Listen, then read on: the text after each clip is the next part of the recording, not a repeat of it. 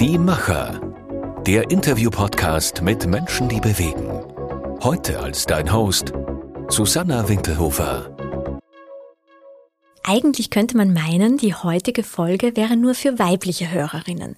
Denn heute geht es vor allem darum, wie man als Frau sein individuelles Potenzial ausschöpfen kann, wie man seine Lebensträume lenkt und den eigenen Erfolg selbstbestimmt gestaltet. Aber ich verspreche, das ist auch für Männer nicht weniger spannend, denn es geht auch darum, welche Vorteile Männer davon haben, wenn sie mit Frauen, die eben ihr Potenzial leben, gemeinsam die Welt gestalten.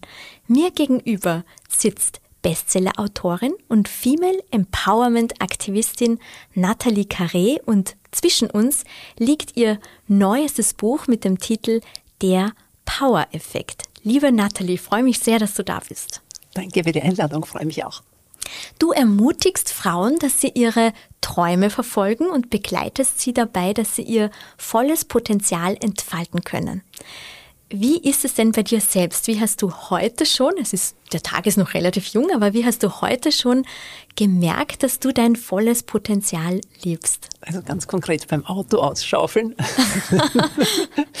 ähm, genau, heute war bis jetzt äh, tatsächlich von Mariazell nach Linz zu kommen. Es ist ja noch am Vormittag und der Tag war bis jetzt Morgensport, Auto ausschaufeln und herfahren. Und ähm, ja, und das ist vielleicht nur ein Teilpotenzial, aber schon ausgeschöpft. Wir starten wie immer mit einem kleinen Gedankensprung. Ich habe dir sieben kurze Gedanken mitgebracht.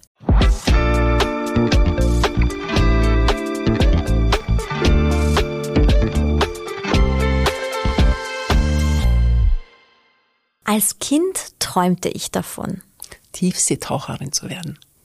Und hast du schon mal probiert? Ja, ich habe ein Jahr in Asien gelebt als Tauchlehrerin. Das war sozusagen nicht ganz Tiefsee, aber zumindest als Taucherin und hat sehr, sehr Spaß gemacht. War ein tolles, tolles Jahr und tolle Erfahrungen. Drei Denkmuster, die Frauen davon abhalten, ihr volles Potenzial zu entfalten.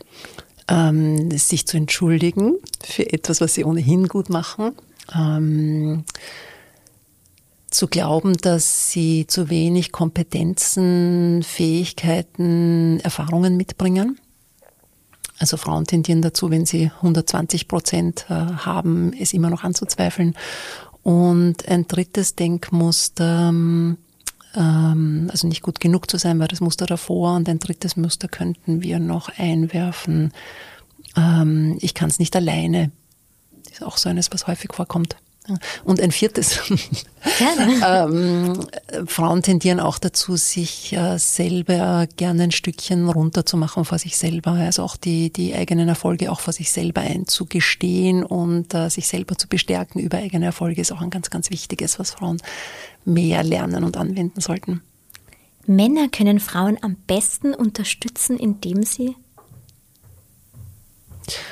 äh, indem sie ähm, Frauen als gleichwertig behandeln? Die Idee zu diesem Buch kam mir. Vor allem in der Begleitung von sehr, sehr vielen Führungskräften und Organisationsentwicklungsprogrammen in den letzten 20 Jahren. Und es war mir einfach sehr, sehr auffällig, dass in Potenzial- und Talente-Programmen 80 bis 90 Prozent oder 50 bis 90 Prozent je nach Programm Frauen drinnen sitzen und sobald es ins C-Level geht und die Managementprogramme sind nach wie vor, also auch 2024, ähm, 90, 95 Prozent Männer. Und das ist einfach ein Missverhältnis, wo ich ähm, was tun will. Eine Erkenntnis, die ich beim Schreiben des Buches gewonnen habe. Wie massiv Frauen tatsächlich noch immer systematisch Kraft geraubt wird in unserer Gesellschaft, obwohl wir in einem großartigen Land wohnen und oder leben und und ähm, es uns vergleichsweise wirklich gut geht. Und äh, auch bei uns ist, ähm, ist ganz stark noch dieser Faktor, dass Frauen deutlich benachteiligt sind im Vergleich zu Männern. Mit dieser Frau würde ich gern einen Kaffee trinken. Hm, mit meiner Mutter, die leider nicht mehr lebt, äh, gefolgt von Simone de Beauvoir. Dieser Film macht Frauen Mut. Mich hat sehr beeindruckt der Film Embrace äh, von der Taryn Brumfitt, ähm, der, finde ich, sehr deutlich macht, wie stark das Thema ist, äh, Body Positivity, also wie sehr Frauen sich übers Außen beurteilen und ähm, wie unzufrieden Frauen mit ihren Körpern sind. Das ist ganz berührend und, und ganz äh, beeindruckend, der Film. Und ich finde, er macht auch, äh, macht auch neue Denkmuster auf und macht Mut, äh, anders über sich und andere Frauen zu denken.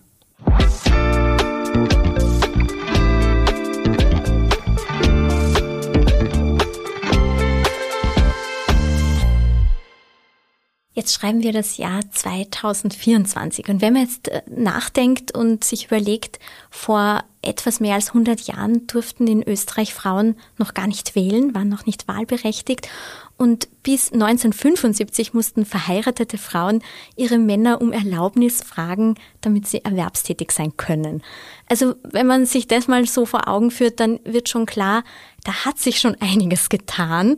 Das kann man sich heute gar nicht mehr vorstellen. Aber, du hast es ja vorhin auch schon ein bisschen angesprochen, die Welt wird immer noch von Männern regiert, also sowohl im wirtschaftlichen als auch im politischen Bereich bei den Machtpositionen überwiegen die Männer. Jetzt machen wir aber mal ein kleines Gedankenspiel. Was wäre denn, wenn es genau umgekehrt wäre?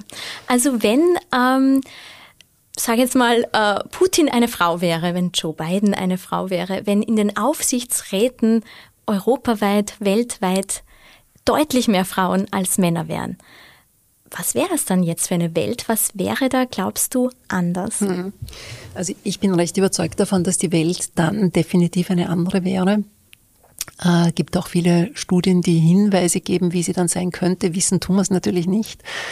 Ähm, was wir aus Studien wissen, dass Frauen kooperativer agieren, dass Frauen nachhaltiger agieren und dass Frauen, wenn sie gesellschaftlich oder auch wirtschaftlich tätig sind, äh, zum einen bessere wirtschaftliche Erfolge haben, ähm, dass Gesellschaften gesünder sind und, und lebenswertere Jahre ähm, auch über, über, über 65 sozusagen haben, wenn Frauen mitgestalten, dass in politischen Prozessen Frauen andere auch über Parteigrenzen hinweg stärker einbeziehen und stärkere Dialoge fördern.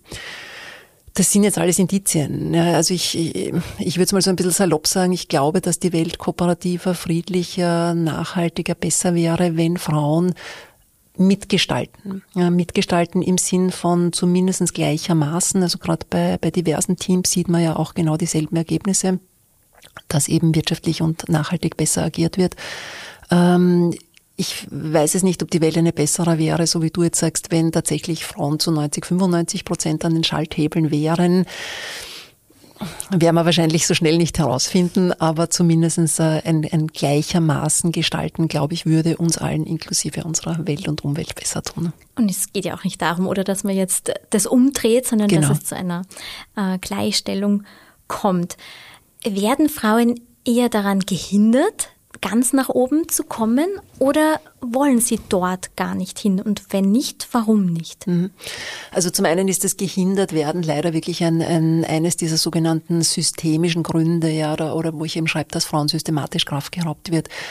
Äh, das beginnt ganz banal, dass Frauen in unserer Gesellschaft deutlich weniger sichtbar sind. Wir haben äh, zum Beispiel im Straßenbild, also ich ähm, lebe ja hauptsächlich in Wien, und in Wien haben wir 10 Prozent der Straßen mit Personenbezug sind nach Frauen benannt. 90 Prozent äh, nach Männern. Also wo es einen Personenbezug gibt, ist 90 zu 10 das Verhältnis. Bei Schulen ist es das gleiche.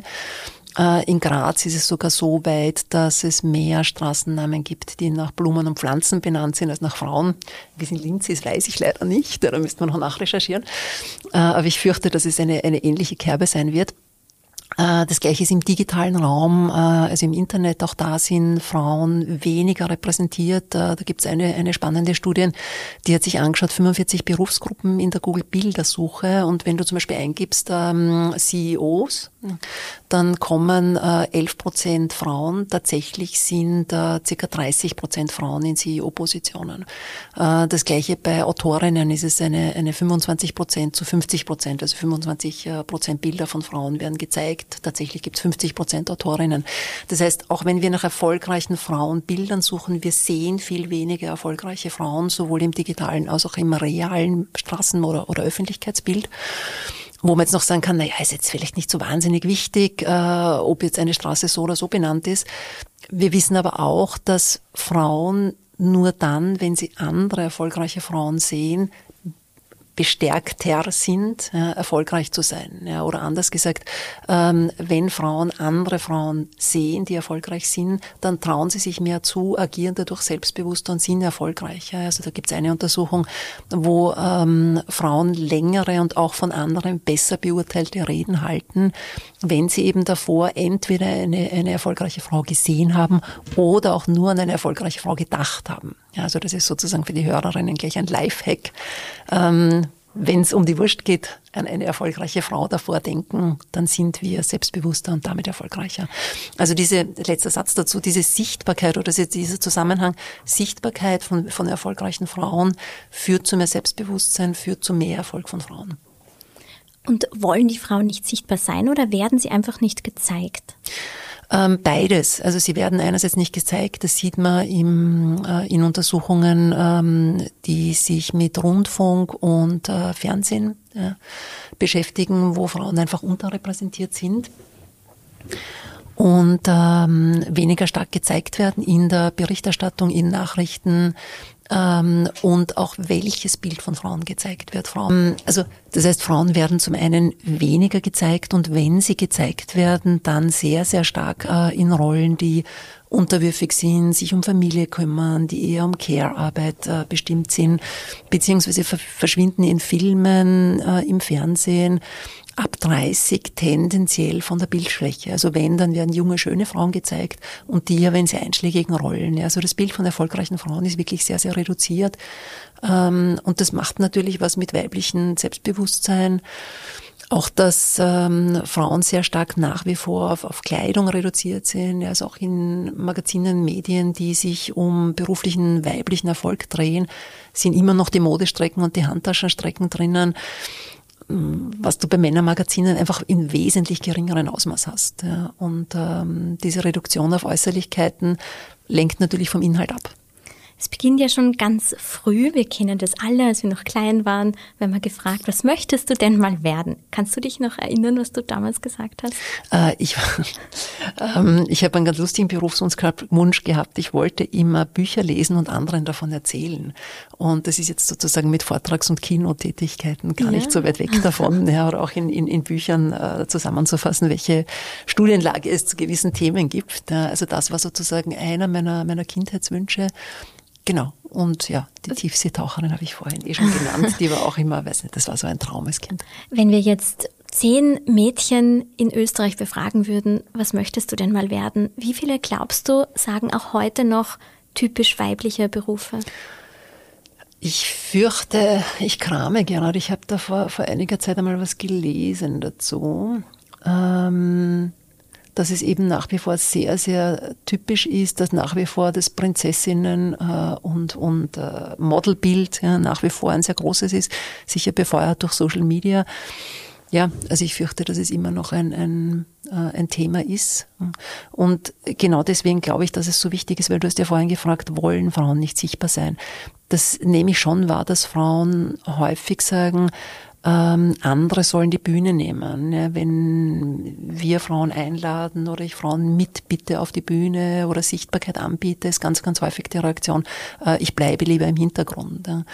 Und da tatsächlich der Appell für unsere Töchter, für unsere Enkelinnen, es geht wirklich darum, als erfolgreiche Frauen sichtbar zu sein und auch wenn es unangenehm ist, die Bühne zu nehmen Unangenehm ist es eh nur die ersten zwei, drei Male, äh, weil die nachfolgenden Frauen mutiger werden, sich mehr zutrauen und äh, auch was Berufsbilder betrifft. Äh, Robotikingenieurinnen gibt es dann, wenn Mädchen sehen, dass das möglich ist, dass das Berufsbilder sind, die gezeigt werden und, äh, und auch da ja, wissen wir einfach, dass äh, wenn in Schulbüchern Wissenschaftlerinnen gezeigt werden, Frauen in technischen Berufen gezeigt werden, dass Mädchen viel eher dazu tendieren, diese, in diese Ausbildungen zu gehen oder sich diese Berufe auch vorstellen zu können. Vorbilder gibt es zumindest immer mehr. Also immer mehr mhm. Töchter haben auch Mütter, die wirklich schon ihr Potenzial ausleben, Karriere machen und aber trotzdem auch Familie haben. Ähm, Ist da aber nicht auch die Gefahr, dass es vielleicht auch zu einer Gegenbewegung kommt, weil natürlich durch diese Mehrfachbelastung und nicht in allen Familien sind dann diese Frauen, die zwar auch beruflich ihr Potenzial ausleben, aber zu Hause dann ja trotzdem nicht äh, mindestens zur Hälfte unterstützt im Haushalt und in der Care-Arbeit. Ähm, und wenn es dann zu einer Überbelastung kommt, zu einer Erschöpfung, zu einem Burnout, ist da nicht die Gefahr, dass diese Töchter dann eher darauf reagieren, ja, das möchte ich mal nicht. Und mhm. es gibt ja auch diesen, ich weiß nicht, ob du das mitverfolgst, auf TikTok so einen Trend, wo sehr junge Frauen ganz stolz darauf sind, eher wieder so in dieses alte Schema zurückzukehren und obwohl sie auch noch keine Kinder haben, dafür sorgen, dass es dem Mann gut geht. Also gibt es da schon mm, einen Trend mm, oder worauf mm. muss man da achten? Also ich glaube, es ist weniger die Frage, welche der beiden Modelle oder, oder drei Modelle, wenn man auch das Kombi-Modell ähm, hernehmen, das bessere ist. Die Frage ist, finde ich, wie wird es gesellschaftlich bewertet? Und dadurch, dass bei uns die Familien- und Care-Arbeit gesellschaftlich gesehen keinen Wert hat. Ja, sie kriegt, du bekommst nichts bezahlt dafür, sie du hast keine Versicherung, ja, du hast keine Pension. Äh, also wenn du das unter Anführungsstrichen traditionelle Frauenbild für dich annehmen und leben willst, hängst du finanziell und, und, und absicherungstechnisch im vollkommen luftleeren Raum. Und das ist meiner Ansicht nach das Problem. Ja, und nicht, welches Modell ich bevorzuge als Frau. Wir haben nach wie vor ein Gender Pay Gap von knapp 20 Prozent. Wir haben ein Gender Pension Gap von 44 Prozent. Ähm, das sind Zahlen, die sind schon sehr beeindruckend und die rühren daher, dass eben Frauen die Care-Arbeit übernehmen und dafür aber keine finanzielle Wertschätzung bekommen. Ne? Äh, und Wertschätzung ist in dem Kontext eh das falsche Wort, weil es geht nicht um Wertschätzung, sondern es geht tatsächlich darum, äh, Arbeit, die geleistet wird und gesellschaftlicher Beitrag ist, dass die auch bewertet wird. Das heißt, wenn du jetzt ein Gesetz einführen könntest, damit das gelingen kann, was würdest du dann gern einführen? Ähm, dass gesellschaftlicher Beitrag äh, in Form von Familien, Erziehungsarbeit äh, bewertet wird und, und äh, bezahlt wird und auch in Pensionszeiten eingerechnet wird zum Beispiel. Wie kann man jetzt eigentlich herausfinden, ob man sein Potenzial ausschöpft oder wo man vielleicht denkt, na eigentlich ist alles okay, bin ganz zufrieden. Aber wie erkennt man eben, ob es nicht da noch ein besseres Leben mhm. geben könnte? Mhm. Das gute Leben kannst du immer nur für dich selbst beurteilen. Ja. Und ähm, ich merke in, in meinen Programmen, sei es jetzt das Woman for Woman Programm, was eben spezifisch an Frauen geht, oder auch im Potenzial- oder Leadership-Programmen, dass Menschen, wenn sie in sich hineinhören, sehr schnell merken, da geht noch mehr. Oder wenn es diese innere Stimme gibt, mir fehlt was. Ich glaube, ich kann mehr. Ich glaube, da gibt's noch was. Ja, das können unterschiedliche Formulierungen sein, aber so diese innere Stimme finde ich ist ein wahnsinnig guter Gradmesser. Ähm, und umgekehrt, wenn du fragst, wie erkenne ich, ob ich im Potenzial bin, da ist sehr, sehr oft so eine, eine innere Freude, eine Dankbarkeit dabei, ein, ein Glücksgefühl, ich kann das leben, wofür ich hier bin, ich kann das leben, was meine Talente sind, äh, meine Gaben, was ich mitbekommen habe. Ich kann einen Beitrag leisten. Diese, dieses Gefühl, da, da, mm, es hat Bedeutung, was ich tue, es hat Relevanz für mich, für die Welt, für andere. Also das sind, glaube ich, so ganz gute Hinweise, wo sich Menschen schon ein Stückchen orientieren können. Hast du, wenn du mit Frauen gearbeitet hast, auch mal die Erfahrung gemacht, dass jemand gesagt hat, ich weiß es eigentlich nicht, was mhm. es sein könnte. Ich weiß nur, es ist noch nicht das, was ich jetzt mache. Wie schwierig ist es denn, die Menschen dorthin zu führen? Mhm. Ähm, schwierig ist es nicht. Es braucht manchmal durchaus Zeit. Ja, das ähm, Thema Potenzial hängt aus meiner Sicht sehr stark auch mit dem, was jetzt so landläufig gerne als Purpose bezeichnet wird, also der Sinn des Lebens, wofür bin ich hier? Und diese beiden Dinge hängen zusammen. Ja, das eigene Potenzial hat zu tun damit, ähm, was ich in die Welt bringen soll, möchte, darf, kann. Und ähm, den Lebenssinn, den muss man halt entdecken. Es gibt manche Menschen, die, die wissen das schon in Kindheitstagen, was ist das, was ich in die Welt bringen möchte. Und für andere erschließt sich entlang der Lebensreise oder, oder ist es ein lebensbegleitendes, den Sinn immer wieder zu suchen, zu finden. Und da erlebe ich häufig äh, in der Arbeit mit Menschen eine gewisse Ungeduld. Äh, sozusagen, ich buche mir jetzt eine Einheit und äh, damit wir meinen Purpose äh, bearbeiten oder entfalten. Und das geht eben üblicherweise nicht so schnell. Ja. Es ist der Lebenssinn ist etwas, wo man immer wieder eincheckt. Ja. Oder auch das eigene Potenzial gilt es auch immer wieder zu reflektieren. Und das ist, äh, wir haben ja den Power-Effekt auch liegen, äh, da ist ja auch dieser Five-Step-Power-Plan drinnen erklärt. Und der erste Schritt ist dieses Innehalten. Ja, da gibt es die Formel des selbstbestimmten Lebens, die zu zwei Teilen besteht aus. Ein Teil ist Innehalten und der zweite Teil ist Reflektieren. Und das sind einfach zwei wichtige Elemente und der dritte ist sich Zeit nehmen. Ähm, um sich auseinanderzusetzen damit. Ja, was sind meine Gaben? Was kann ich gut? Was kriege ich für ein Feedback von anderen? Ja, wo fordern mich andere auch teilweise ein und sagen, da solltest du dich mehr einbringen, da hast du was zu geben. Was ist das, was mir Freude macht? Was sind die Dinge, wo ich was Gutes bewirke in der Welt oder bei anderen Menschen? Und wie kann ich diese Dinge stärker entfalten und zum Ausdruck bringen? Du schreibst relativ am Anfang, die Verantwortung für dein gutes Leben liegt bei dir und jetzt hast du auch schon von den ersten drei Schritten gesprochen. Insgesamt sind es fünf. Kannst du es mal kurz skizzieren, wie man da, wenn man merkt, ich möchte da dieses gute Leben finden, entdecken, wie kann man da am besten vorgehen? Mhm. Der erste Schritt ist eben das jetzt schon angesprochene Innehalten und sich Zeit nehmen zu reflektieren und auch die, du schon benannt hast, die Stereotype, sich von denen auch ein Stück zu befreien, die abzustreifen. Es geht weiter, den zweiten Schritt, äh, da geht's den, gibt's den Dreiklang deiner Stärken, da geht's ums Auftanken und sich ganz stark zu verbinden mit dem, was kann ich schon alles. Und das ist mir spezifisch für Frauen so wichtig, ähm, weil sich Frauen nach wie vor sehr gerne unter den Scheffel stellen oder ihr Licht unter den Scheffel stellen. Und ähm, dieses Auftanken und die eigenen Stärken, Erfolge, Ressourcen bewusst zu machen, äh, auch zu lernen, diese zu kommunizieren und auszusprechen, auch mit anderen zu teilen das ist für Frauen, da muss ich einen kurzen Sidestep machen, gar nicht so einfach. Ähm, es gibt die berühmte Howard und Heidi Untersuchung, du nickst schon, ähm, wo zwei Gruppen die gleiche ähm, Biografie einer Frau bekommen zum Lesen und danach zu beurteilen, möchte ich gerne mit dieser Frau zusammen, äh, mit diesem Menschen, sorry, nicht Frau, einer, einer Person, ja, also eine Biografie einer Person zum Lesen bekommen. Und beide Gruppen sollen beurteilen, möchte ich mit diesen Menschen im Nachgang zusammenarbeiten. Und eine Gruppe ist ganz begeistert und äh, möchte mit dem Menschen arbeiten und sagt, ja, das ist jemand, der, der was Wichtiges bewegt in der Welt und wäre gern im Team dieser Person. Und die andere Gruppe sagt, äh, nein, geht über Leichen und keinesfalls zusammenarbeiten. Äh, Person ist unsympathisch, obwohl es die gleiche Biografie ist. Und das Geschlecht ist anders. Genau, der einzige Unterschied ist Person. Ähm, die eine Person heißt Howard, also die, mit der alle zusammenarbeiten wollen, und Heidi ist diejenige, mit der niemand arbeiten will. Und was wir daraus lernen, ist, dass leider nach wie vor Erfolg und Sympathie für Frauen negativ korreliert. Also wenn Frauen erfolgreich sind, kriegen sie so ein Stück weniger Sympathiepunkte. Und von das, Männern und von, von Frauen. Männern und von Frauen mhm. gemeinerweise.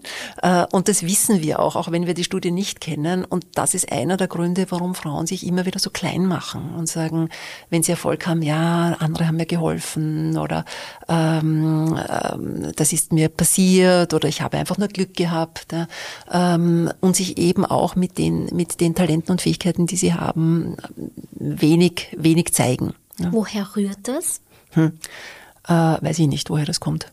Also ich nehme an, es kommt einfach historisch, dass Frauen sich in ihren Erfolgen einfach nie zeigen durften. Ja, dass Frauen zum einen systematisch aus der Geschichte auch geschrieben wurden, ähm, dass Frauen aus der Geschichte und Religionsgeschichte gefallen sind, weil Sprache rein männlich verwendet wird. Also in der, in der Kirchengeschichte gab es ähm, ausreichend Apostelinnen oder Synagogenvorständinnen, wichtige Frauen. Und nachdem im Griechischen so wie im Deutschen Apostel und Apostelinnen werden als Apostel bezeichnet, Jünger das Gleiche. Und man geht dann einfach nicht davon aus, dass Frauen mitgemeint sind. Also wenn sie nicht benannt sind, sind sie halt einfach nicht sichtbar. Äh, das heißt, wir nehmen historisch wenig erfolgreiche Frauen wahr und es ist halt auch häufig der Zusammenhang, dass Frauen, die erfolgreich sind, stolpern. Ja. Da habe ich eben im, im Power Effect auch äh, erzählt, so eine persönliche Geschichte von mir. Ich habe vor einigen Jahren mir so meine Jugendbücher zur Hand genommen und ich habe so diese Dolly-Bände und Hanni und Nanni-Bände geliebt, weil das waren Internatsgeschichten. Ich war selber im Internat acht Jahre lang. Und Dolly ist eine Protagonistin, die eben die Wirrnisse des Erwachsenwerdens in Schule und Internat bravourös besteht. Und habe mich total gefreut, diese Bände wieder mal durchzulesen, habe mich an alles gut erinnert und habe aber dann relativ schnell das Lächeln verloren, weil es war tatsächlich in jedem dieser 22 Bände die gleiche Dramaturgie. Es gibt immer eine Frau, die hoch hinaus will, zum Beispiel Amanda, die äh, ist eine ausgezeichnete Schwimmerin und möchte Olympionikin werden, wird aber angehalten, im gleichen kleinen Pool mit allen Schülerinnen zu bleiben und nicht ins Meer zu gehen. Das ist viel zu gefährlich. Sie steht trotzdem für ihr Talent ein, geht ins Meer trainieren, heimlich, kommt in einen Strudel, wird lebensgefährlich verletzt, ihr Bein wird zerfetzt und sie kann nie wieder schwimmen. Das ist aber alles nicht so schlimm, weil sie äh, beginnt ab diesem Moment Care-Arbeit zu leisten und für die jüngeren Schülerinnen äh, die Trainings zu übernehmen und plötzlich ist sie beliebt bei allen anderen, obwohl sie bis dahin verbissen und fanatisch äh, war. Ja. Und die Dramaturgie zieht sich durch jeden dieser 22 Bände durch, ja, dass immer eine Frau eben scheitert beim Versuch, hoch hinauszukommen. Und ich habe wirklich, ich habe diese Bücher zur Seite gelegt und habe mir gedacht, das darf nicht wahr sein. Ich habe die so geliebt als Jugendliche. Ähm, und welches so, Bild wird mir mitgegeben? Ja. ja, ja, das Enid, Enid Pleiten, ja, das ist die, äh, ich glaube mit, weiß es nicht, äh, also ich habe es vergessen, aber Milliardenauflage so ungefähr. Ja. Äh, nach wie vor die beliebteste Jugendbuchautorin. Äh, die übrigens, was man gar nicht weiß von ihr, 400 ähm, Mal sind ihre Manuskripte abgelehnt worden und sie wollte aber unbedingt auf diesem Weg bleiben. Ja, es ist eigentlich eine sehr, sehr schöne Erfolgsgeschichte für Frauen, äh, an deiner Leidenschaft und an deinem Talent dran zu bleiben und ähm, nicht aufzugeben, auch wenn es dir alle raten. Insgesamt sind es fünf Schritte. Genau, Jetzt waren danke. wir, glaube ich. beim Schritt zwei waren wir. Genau. Ähm, genau, beim Schritt drei geht es dann darum, dich auszurichten. Und da geht es genau um die vier Säulen des guten Lebens, wo du vorher schon die Träume benannt hast und den Sinn des Lebens, mehr Klarheit in dein Leben zu bekommen und wirklich deine Ausrichtung, was ist das, was mich ausmacht, was ist das, was ich in die Welt bringen möchte und in mein Leben bringen möchte, für dich klar zu haben und benannt zu haben. Dann geht's im vierten Schritt äh, in die Pyramide der Kraft. Die mag ich besonders gern, weil die besteht aus äh, äh, konkreten Zielen setzen, um eben Träume und den Lebenssinn wirklich in die Umsetzung zu bringen und nicht in der, in der Ebene der Träume oder der Papiertiger zu belassen. Also konkrete Ziele ganz wichtig. Der zweite Baustein der Pyramide ist das Einfach-Machen-Mindset, weil ich konkrete Ziele nur dann verfolge, wenn ich ins Machen komme, wenn ich den ersten Schritt setze. Also um den ersten Schritt, das ist so ein wichtiger Element, äh, bring mehr erste Schritte in dein Leben. In der Pyramide der Kraft ist auch noch die Selbstverantwortung und das Selbstvertrauen, das Selbstvertrauen im Sinn von dir selber mehr zu vertrauen oder Vertrauen zu lernen und das Vertrauen zu dir selbst auch zu pflegen. Auch das halte ich für Frauen für ganz wichtig. Ich vergleiche es mit einer guten Freundschaft. Äh, auch da sind es die vielen kleinen Dinge, die das Vertrauen ausmachen und nicht das einmalige Geburtstagsgeschenk. Und wenn ich mir anschaue oder höre, wie Frauen teilweise mit sich selber reden und sich gerne mal ein bisschen runtermachen, äh, im Sinn von, das hast jetzt wieder nicht geschafft oder warum kannst du das nicht oder warum gelingt dir das nie oder warum stellst du dich so patschert an, äh, sind so Sager, die uns einfach nichts Gutes tun. Ja, und hier zu lernen, ähm, dir selber zu vertrauen, dass du auch gut mit dir umgehst und dich selbst förderst in deinem Leben. Äh, die Spitze der Pyramide der Kraft ist ähm, die Selbstverantwortung und da geht es darum, die Verantwortung wirklich für dein gesamtes Leben, für dein gutes Leben zu übernehmen. Die Verantwortung für gute Gedanken, die du hast, äh, die Verantwortung für gute körperliche Energie, dass du für deine Kraft sorgst, äh, dich bewegst, mit gutem Essen versorgst, auch für gute finanzielle Energie in deinem Leben, dass du einen Rückhalt hast, dass du Financial Literacy entwickelst ja, und, und äh, auch für finanzielle Nachhaltigkeit in deinem Leben sorgst. Ähm, genau, und auch für, für zum Beispiel ein positives Körperbild, ein, ein, die Verantwortung zu übernehmen, dich zu lieben, so wie du bist. Ja, und im dem Rahmen, wo man vielleicht sich selber optimieren möchte, in, in eine Handlungsstärke zu kommen, aber grundsätzlich mit sich selbst zufrieden zu sein. Ja, und sich, sich selbst zu lieben, ist auch in dieser Selbstverantwortung. Genau. Und dann, ähm, also der vierte war eben das Ankommen und der fünfte Schritt ist dann das Abheben, wo es dann um die Kraft der Routinen geht. Das Kraftrad hilfreicher Routinen ist das Modell dazu, äh, weil Routinen, und das finde ich so was Feines, Routinen sind ja eigentlich äh, geniale Helferlein, die wir im Leben haben, die, sobald wir ihnen gelernt haben äh, zu funktionieren und ihnen ein bisschen Zeit gegeben haben, tun die die Arbeit für uns. Ja, also da müssen wir gar nicht mehr aktiv werden, sondern unsere Routinen sorgen dafür, dass wir in unser gutes Leben kommen. Und die sind der letzte Schritt. Diese Schritte, fünf ja. Schritte von ganz unten bis zur Spitze, ist es eher ein gemütlicher Spaziergang oder ein Marathon? Dein Tempo. Dein Leben, dein Tempo. Kann man sagen, wie lange so ein Weg dauert? Nein. Dein Leben, dein Tempo. Ähm, ich glaube auch, dass es gar kein, also ich habe es äh, dargestellt als Kreislauf, weil es wahrscheinlich nie fertig ist. Ja. Also dieses äh, Reflektieren, Innehalten, ja, dieses Durchatmen ist etwas, was lebensbegleitend ist. Und äh, viele machen es jetzt, äh, wir sind jetzt gerade im Januar, ja, viele äh, machen zum Jahreswechsel diese Reflexion, wie war das letzte Jahr, was ist gut, was möchte ich mitnehmen, was möchte ich zurücklassen, äh, was sind die Ziele, was sind meine wichtigen Bausteine fürs neue Jahr, was sind die einzelnen Schritte, wie ich in die Umsetzung gehe. Ähm, also das ist so ein, so ein typischer Zeitpunkt, ja, aber man kann sie auch öfter im Jahr mal machen, sich Zeit zu nehmen, zu reflektieren äh, und immer wieder auszurichten. Äh, der, der Lebenssinn, Lebenspurpose verändert sich auch bis zu einem gewissen Grad. Ja, man macht neue Erfahrungen, man wächst im Leben, man hat neue Begegnungen, kriegt neue Impulse und Dinge entwickeln sich. Ja, und da immer wieder in diesen Kreislauf einzusteigen, zu reflektieren, auszurichten, Ziele zu setzen, Dinge auf die Straße zu bringen, ist sicher ein Zyklus, den man öfter beschreitet. Also ein Buch, das man immer wieder zur Hand nehmen kann. Genau. Und das sich auch ein bisschen wie ein Coaching anfühlt, oder? Kann man das genau, so Genau, ist, ist, ist, ist sicher ähm, im Selbstcoaching gut verwendbar. Ähm, sozusagen, wenn, wenn ein bisschen einen Richtwert vielleicht an der Zeit, äh, im Women for Women Programm machen wir im Wesentlichen diese fünf Schritte. Ähm, und das Programm geht zum Beispiel über ein Jahr und das ist ein Zeitpunkt, der Frauen neben ihrem beruflichen, privaten Tätigkeiten gut die Zeit gibt, ohne jetzt Druck zu machen oder Stress zu machen, gut Zeit, sich in diesen Prozess einzulassen und diese Schritte zu gehen und wirklich, ja, Step by Step das eigene Leben immer weiter Richtung gutes Leben zu wandeln. Und wenn dir jetzt jemand kommt mit dem Argument, ja, eh, aber ich habe einfach absolut keine Zeit dazu, das kann man dir nicht sagen, oder? Du hast seit 30 Jahren keinen Fernseher mehr, dann wirst du wahrscheinlich drauf sagen, weg mit dem Fernseher, dann ist auf einmal ganz viel Zeit. Ich würde sagen, dein Leben, deine Entscheidung. Was macht denn, weil wir gerade beim Fernseher sind, das finde ich schon beeindruckend, seit 30 Jahren, ja. was macht denn, was wie hat es dein Leben verändert? Welche Zeit hast du dadurch gewonnen und oder welche Lebensqualität hast du mhm. damit gewonnen? Ähm, also es ist tatsächlich viel, viel Zeit. Ich habe im Zuge vom Buch äh, nachgerechnet, es sind rund 35.000 Stunden, die ich äh, durch Nicht-Fernsehen zur Verfügung habe, Klavier zu spielen, Zeit mit lieben Menschen, Freundinnen, Patenkindern zu verbringen, meinem Mann natürlich. Ähm, es ist Zeit, die ich habe, um Bücher zu schreiben. Es ist Zeit, die ich habe, ähm, Sport zu machen. Ja, es ist einfach Zeit, die dir selber zur Verfügung steht. Und das, das schreibe ich auch im Buch, also es ist überhaupt nichts dagegen, ab und zu mal einen Film zu schauen. Ich gehe auch gerne ins Kino und ich, ich finde Filmwelt was Großartiges. Ähm, wofür für mich Fernsehen symbolisch steht, ist dieses Durchseppen und Zeit verlieren, ja, was wir mit Social Media eine neue Herausforderung haben, wo ich auch nicht ganz gefeit bin davor und eine neue Challenge gewonnen habe.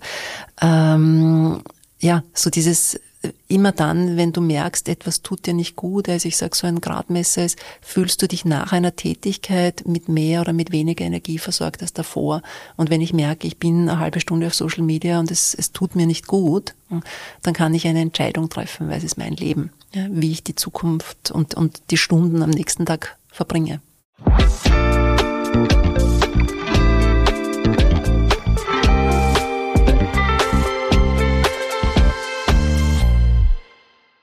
Zum Abschluss noch zur Motivation, diesen mhm. ersten Schritt mal zu machen und dann die nächsten vier.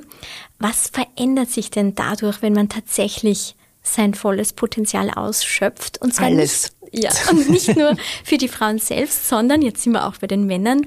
Womit profitieren die Männer, wenn sie mit Frauen umgeben, von Frauen umgeben sind, die eben genau das Leben leben, das sie erfüllt?